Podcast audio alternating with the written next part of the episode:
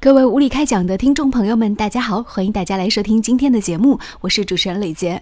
今天我们要点击到的一个关键词是一则科技新闻，关于华为手机。根据福布斯二零一七年全球品牌价值榜正式出炉了，华为成为了中国唯一的上榜企业。那么，福布斯公布的2017年全球品牌价值榜当中，华为凭借73亿美元的品牌价值排名第八十八位，较上一年增长了百分之九，成为唯一一家入围的中国企业。在科技进步的路上，只有起点，没有终点。人生随处，对于华为公司来说都是起跑线。那我们还知道一条消息，就是华为即将要出的 Mate 九已经是可以玩转摄影了。第二代徕卡双摄像头，让很多人的这个单反都可以入库了。可以说，再次颠覆了我们对于手机能做什么的一个印象。但是就是在这样的一片大好的声音之中呢，也出现了一点点的杂音，就是我们今天要和大家说到的这件事情，就是华为手机在英国被判禁售，还需要付两百九十万英镑的赔偿，这是怎么一回事呢？目前呢，就华为与 UPI 公司的标准必要许可证许可纠纷。英格兰威尔士高等法院专利法庭作出了裁决，就华为的侵权行为颁布禁售令，并且要求支付二百九十万英镑赔偿款。这个判决呢，允许华为上诉。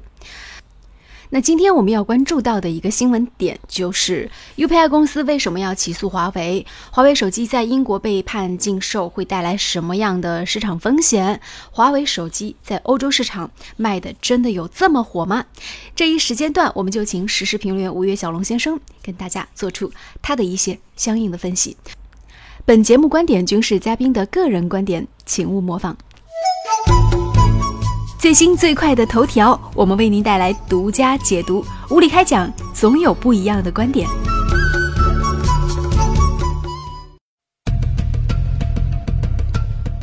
那这一时间段呢，我们就请到时事评论员五月小龙先生就此事和大家带来这样的一番解读。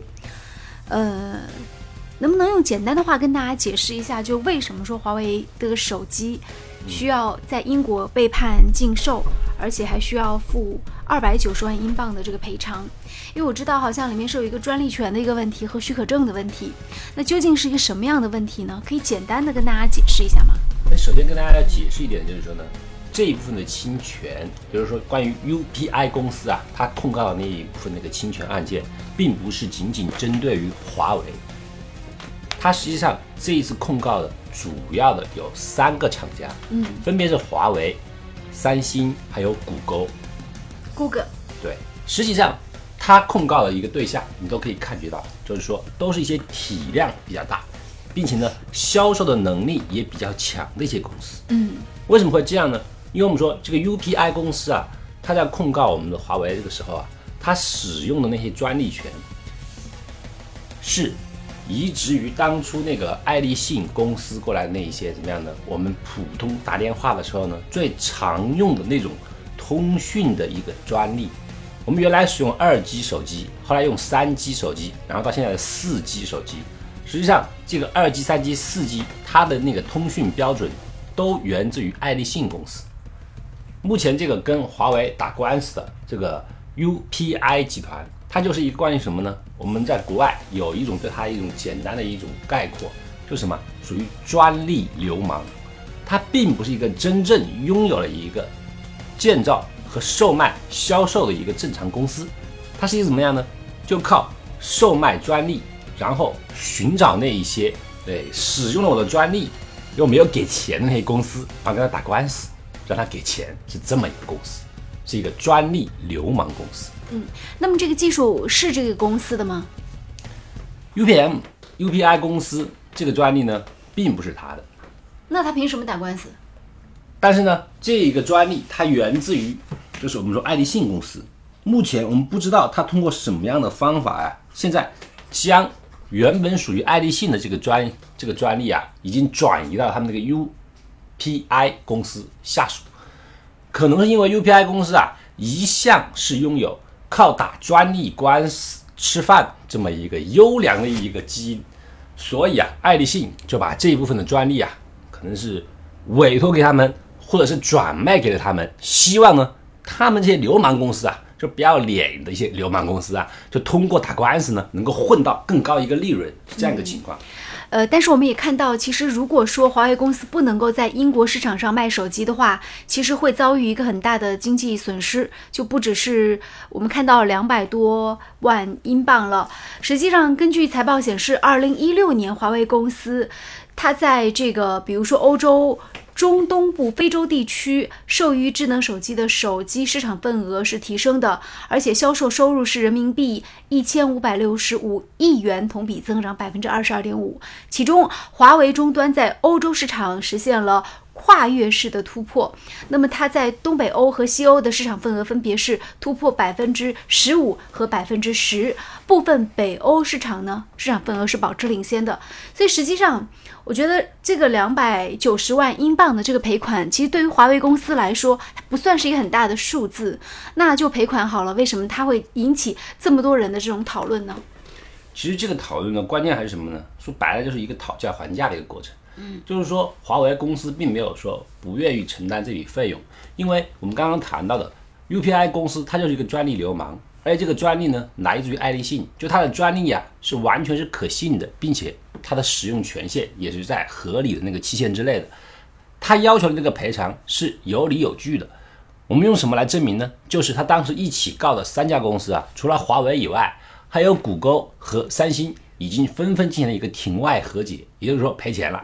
通通都选择了赔钱了事儿。嗯，可是为什么说我们说华为公司一直就是坚挺到了最后呢？嗯，关键就是这个 UPI 公司啊，它对于华为狮子大张口了。他当时从二零一四年开始，他就提出，就说跟华为两个人进行了一个专利一个诉讼，但是他要求的这个资金额非常高，高到一个什么程度呢？简单来说一下，就是说他最开始提出来的对华为要求的这个资金，跟我们今天目前为止批准出来的。我们说华为必须交多少啊？二百九十万英镑，英镑是吧？嗯。那么只有原来的多少？只有原来的四分之一，就这个意思。就本先那个 UPM 公司，他提出的价格是现在的四倍，就差不多一千万。对，现在是一千万，那个是英镑，也就是说接近一个多亿了。嗯。哎，就是说这样的。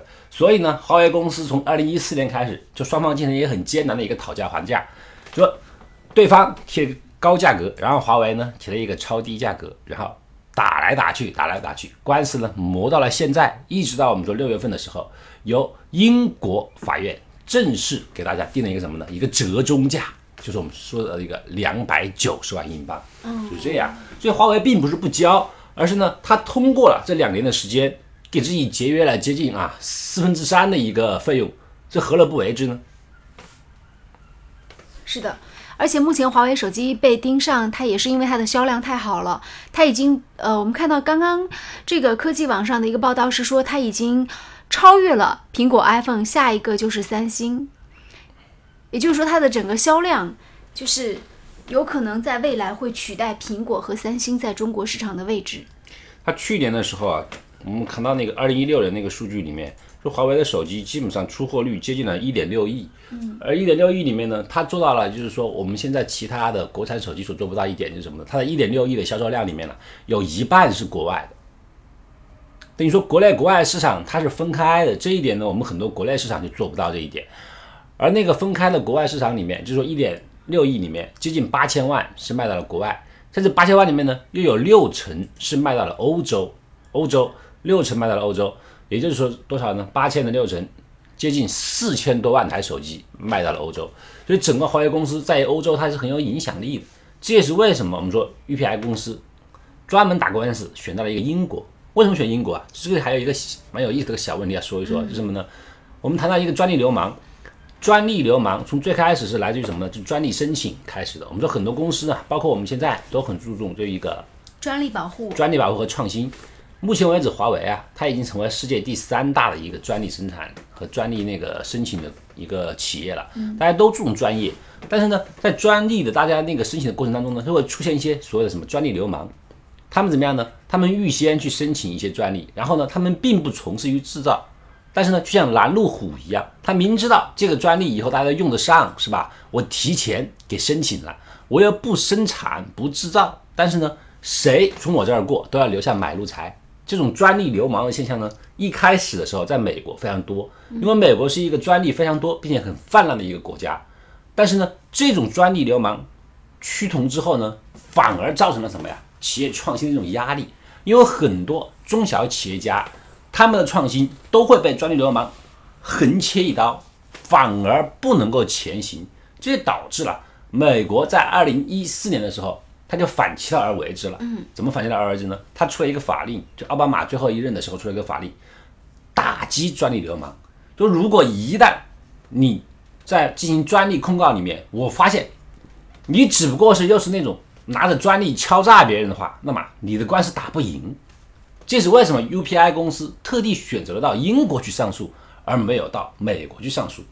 因为目前英国还是专利流氓的一方净土。